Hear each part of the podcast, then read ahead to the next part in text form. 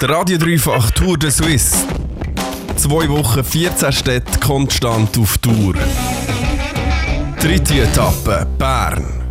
Seit dem Mittag steht unser Übertragungswagen auf dem Gelände vom Progrer zu Bern. Wir sind an der dritten Etappe von unserer Tour de Suisse angelangt. Etwa am Mittag sind wir angekommen in der Bundeshauptstadt. Das heisst, seit fünf Stunden sind wir hier wie fleissig äh, wie fleissige Bienen am Rumschwirren. Lia, dich hat man heute wirklich nicht viel gesehen. Als ich bin, warst du nicht mal rum. äh, du bist ein bisschen weiter vom Bienenstock ausgeschwärmt. Was hast du heute so getrieben? Hey, ich habe mich äh, vergnügt in Bern, eine gute Zeit gehabt, und zwar in bester Gesellschaft. Der Demian und der Philipp von Jeans for Jesus haben mir nämlich ihre Stadt aus einem etwas anderen Blickwinkel gezeigt. Sie haben mir ihre liebsten, ihre meist gehassten, ihre wenigsten äh, und speziellsten Orte in Bern gezeigt gezeigt. Der Stadtrundgang mit Jeans for Jesus, den findest du jetzt gleich auch online auf dem Dreifach-Insta. Ihr habt aber auch noch ein bisschen Zeit gehabt, um miteinander zu plaudern, oder? Jawohl, Till, wir sind nämlich noch ein bisschen miteinander hergehockt und haben das Mikrofon für geholt für ein Interview. Bevor wir aber richtig können reden ist noch so ein bisschen etwas Doofes passiert. Also, äh, ihr zwei... Nein, nein. oh, ist eine Nasenblüte?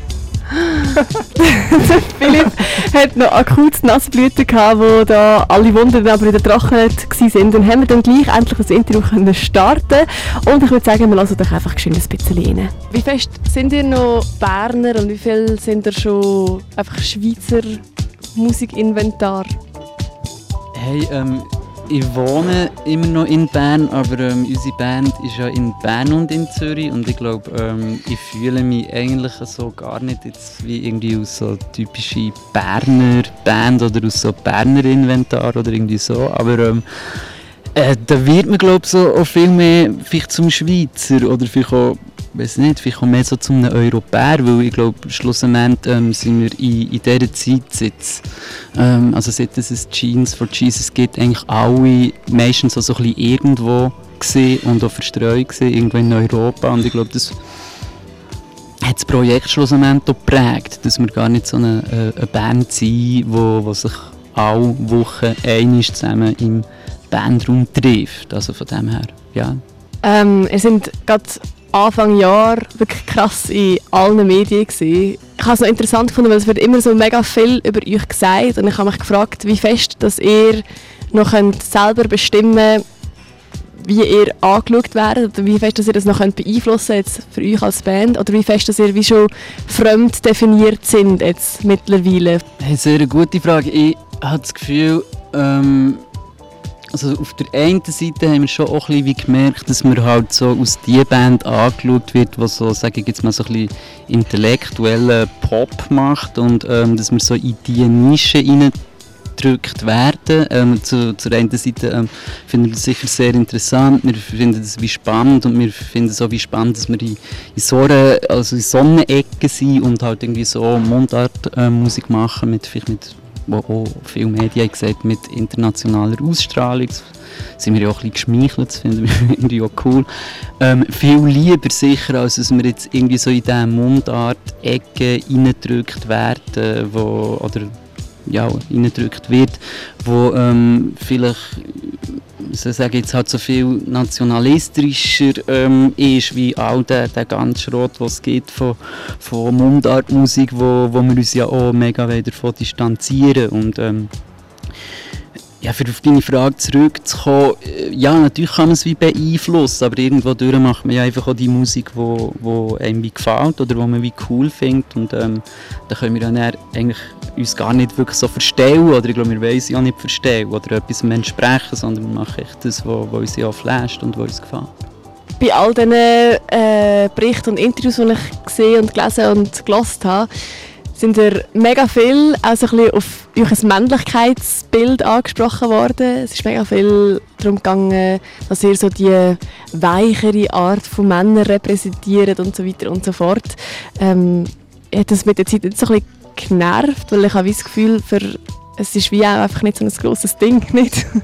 Also, dass man nicht dem stereotypischen Männerbild entspricht. Hey, ähm Ja, ich kann das jetzt vielleicht weniger sagen, aber ähm, weil, weil ich vielleicht auch weniger Interviews gebe, aber ich weiß, dass jetzt beispielsweise ähm, der, der Mike sehr viel mehr konfrontiert worden ist mit dem und ähm, ja, auf der anderen Seite, ähm, also jetzt sich vielleicht auch ein bisschen nerven, aber ich finde, es ist schon ein Thema, wo, wo ja ähm, spannend ist und wo, wo man wirklich auch viel darüber kann erzählen kann. Also ich finde, von dem her ist es schon gut, wenn man das so wie bespricht und ich finde, es ist ja nicht ein, ein Thema, das man einfach so wie ignorieren sollte, weil ich finde, wie das Ganze ja, die Auseinandersetzung, die wir in der Band haben, vor allem, weil wir halt wie vier Typen sind, wo, wo so wie eine, sage ich jetzt mal, so eine Art wie eine Pseudo-Band sind, ähm, ist es schon sehr wichtig, dass wir das so ein bisschen wie, wie haben besprochen und auch zusammen haben diskutiert, was das überhaupt heisst.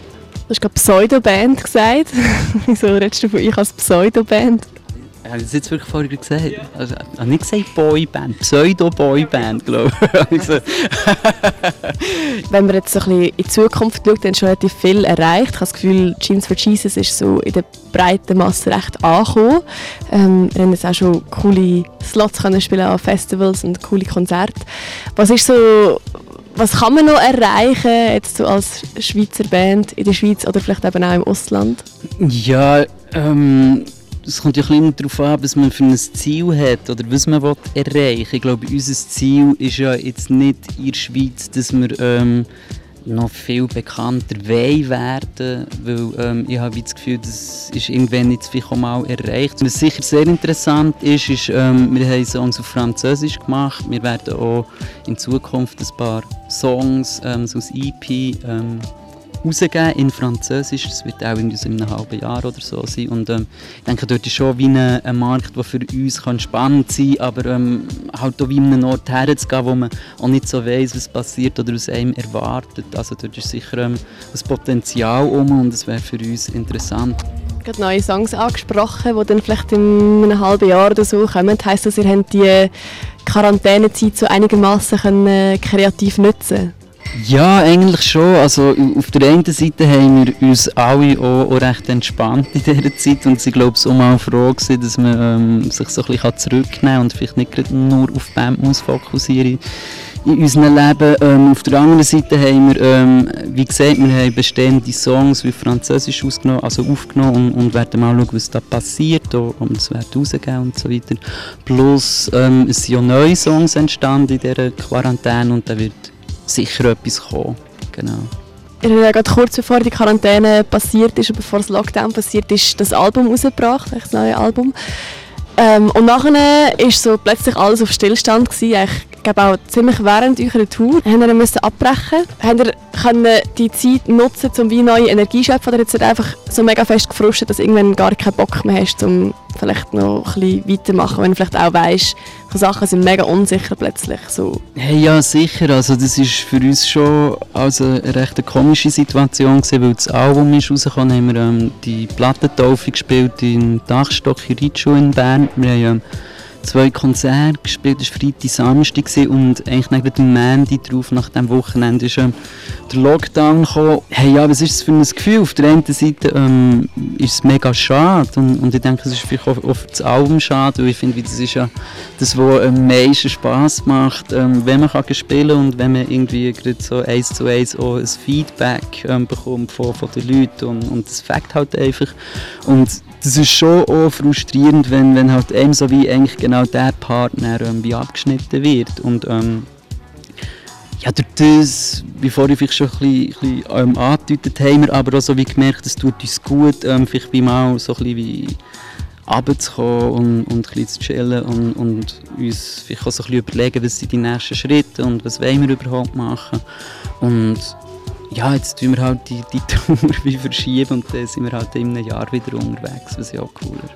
Habt ihr jetzt das Gefühl, ihr müsst vielleicht noch mehr neues Zeugs rausbringen, um überhaupt können, wie das legitimieren, dass ihr jetzt noch die Konzerte spielt, obwohl das Album jetzt mittlerweile gleich schon seit draußen ist, oder auch damit ihr könnt legitimieren, dass ihr dann nächsten Sommer wieder an Festivals könnt spielen, obwohl das Album dann schon anderthalb Jahre lang draußen ist. Habt ihr das Gefühl, jetzt müsst ihr da noch mal etwas liefern?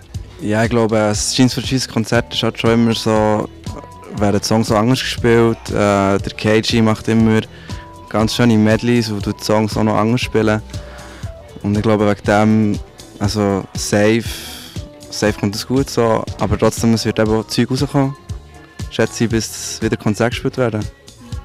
Also ist mehr die Frage, ob wir jetzt das müssen, ähm, für das man es wie kann legitimieren kann, dass wir nächstes Jahr können spielen können. Hey, ich weiß es nicht. Das ist, ist eine riesen Debatte und eine riesen Diskussion. Es gibt halt echt wie Schlaufen für, für Musiker und es gibt eine Verschiebung. Leute weiß nicht, die halt jetzt irgendwie im Herbst etwas rausgeben. Ist natürlich schon mega fies, für dass die ähm, nächsten Sommer nicht können spielen. Aber wir können sie ja gleich spielen. Also ich denke, hey, die, die Debatte ist komisch. Ich fühle mich jetzt nicht so, für dass ich so wie finde, ich muss jetzt etwas beweisen, für dass ich nächstes Jahr auf dem, ähm, wie soll ich sagen, wie einen Marktwert habe, für dass Jeans for Cheese kann spielen Ich glaube, ähm, ich finde es wie, oder wir finden es wie mega spannend, für dass wir sicher auch, auch neue Songs im, im Köcher haben, die wir den Leuten ja wie können präsentieren können in, in dieser Zeit. Also von dem her, ja. Das hat der Philipp, nein, das hat der Demian gesagt von der Band Jeans for Jesus.